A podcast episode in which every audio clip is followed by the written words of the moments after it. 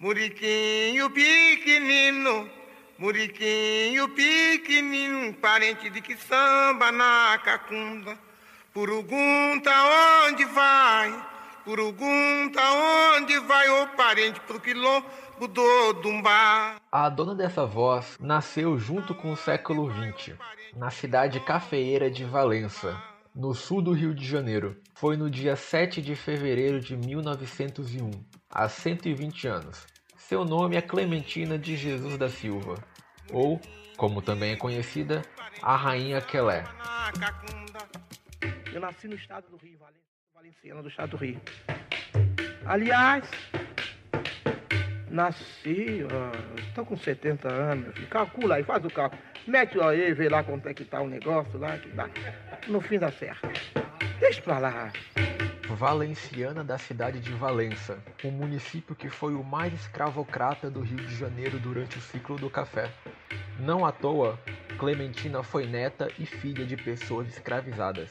Nasceu especificamente na comunidade de Carambita, que, como é de costume com bairros periféricos, serviu como reduto de uma cultura que lutou para permanecer através, entre outras maneiras, de ritmos que resgatavam uma ancestralidade afro-brasileira, como era o caso do jongo e do lundu, percussores do que viria a ser o samba futuramente, e os quais Clementina era fascinada.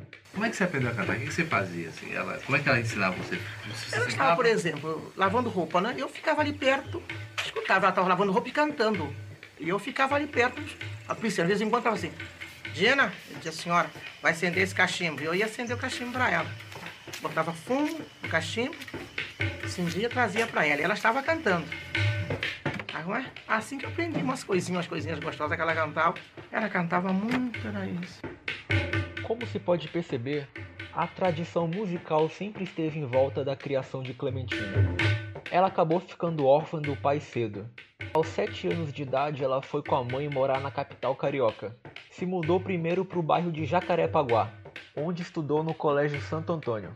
Foi lá que ela desenvolveu uma forte fé católica. Cantou em coro de igreja e desfilava como pastorinha nos blocos carnavalescos da época. Clementina se dizia uma católica apostólica romana, mas isso nunca a impediu de cantar pontos de umbanda e as rezas em Yorubá que cresceu escutando. Em que, que você acredita, Clementina? Meu pai criador. Qual é a tua religião? Sou católica, miseira. E a Umbanda? Umbanda, cada um cuida da Umbanda, eu respeito muito, mas não frequento. Respeito muito mesmo. Depois de Jacarepaguá, se mudou para o lendário bairro Oswaldo Cruz, onde foi frequentadora assídua da Praça 11, tendo contato com figuras como Heitor dos Prazeres, Tia Ciata e Paulo da Portela. Aliás, ela acompanhou bem de perto o surgimento da escola e foi portelense convicta por um bom tempo, até um dia conhecer e se apaixonar pelo seu futuro marido, um mangueirense Albino Pé Grande. Em 1940, a sua vida se transformou pela primeira vez. O azul e branco da Portela foi substituído de vez pelo verde e rosa e a Clementina se casou com Albino e foi morar no Morro da Mangueira, virando integrante da Escola Estação Primeira da Mangueira. perceber e as mãos nós vão tocar e os pés recusam pisar. Esse samba que você acabou de ouvir se chama Sei lá Mangueira é o hino da escola. Um dos seus compositores é ninguém menos que Paulo César Batista de Faria, o Paulinho da Viola. E o outro foi o cara responsável por transformar pela segunda vez de forma definitiva a vida de Clementina. O nome dele era Hermínio Belo de Carvalho. Com esse ela não se casou, mas adotou como um filho. Na Taberna da Glória, dia Nossa Senhora da Glória, 31 de agosto, passar pela velha taberna e surpreender uma das pessoas mais lindas do mundo.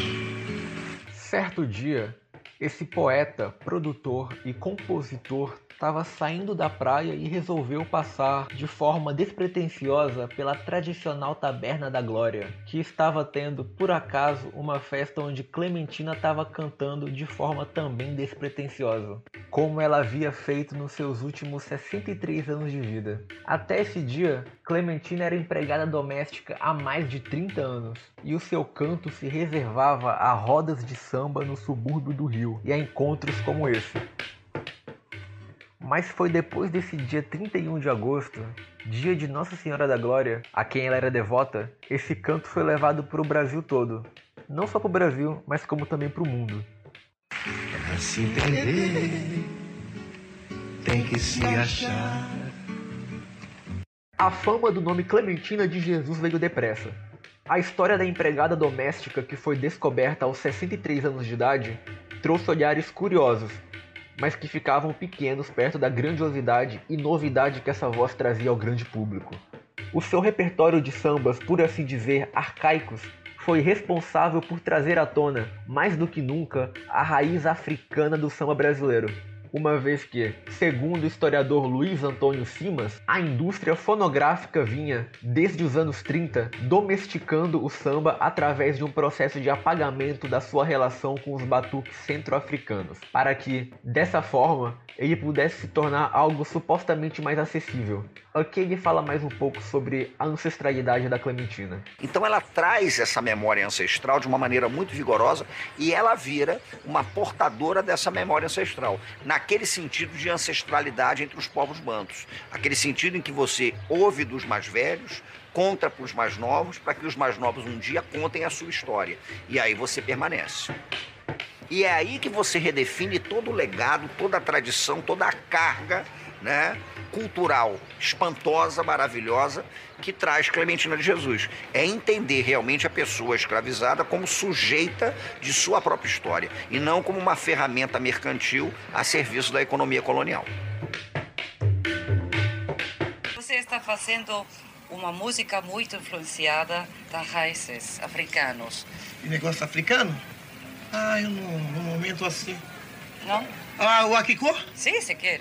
Akiko no terreiro, pelo é, faz inveja a esta gente. Como se pode perceber nessa entrevista feita pela cantora italiana Caterina Valente, é um lugar comum ao se referir a Clementina a colocar como, entre aspas, um elo perdido entre o Brasil e a África. Embora essa não seja uma ideia errada e na verdade é bastante válida e justa, essa certa inocência da Clementina em não saber bem o que responder a essa questão nos faz lembrar que ela é sobretudo uma brasileira e muito brasileira. E a história dela é muito sobre a história do Brasil.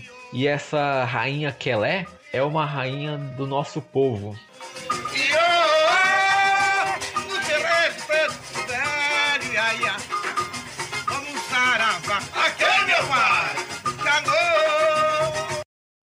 Esse programa utilizou trechos do documentário Clementina, de 2017, dirigido por Anna Ripper, além de gravações de Clementina veiculadas na televisão da época. A produção desse programa foi destinada para a disciplina de Rádio e Áudio Jornalismo, da Universidade Federal de Santa Catarina. Roteiro, edição e locução por Thiago Gondim. Na técnica, Roque Bezerra, monitoria de Matheus Thyssen e orientação da professora Valci Zuculoto.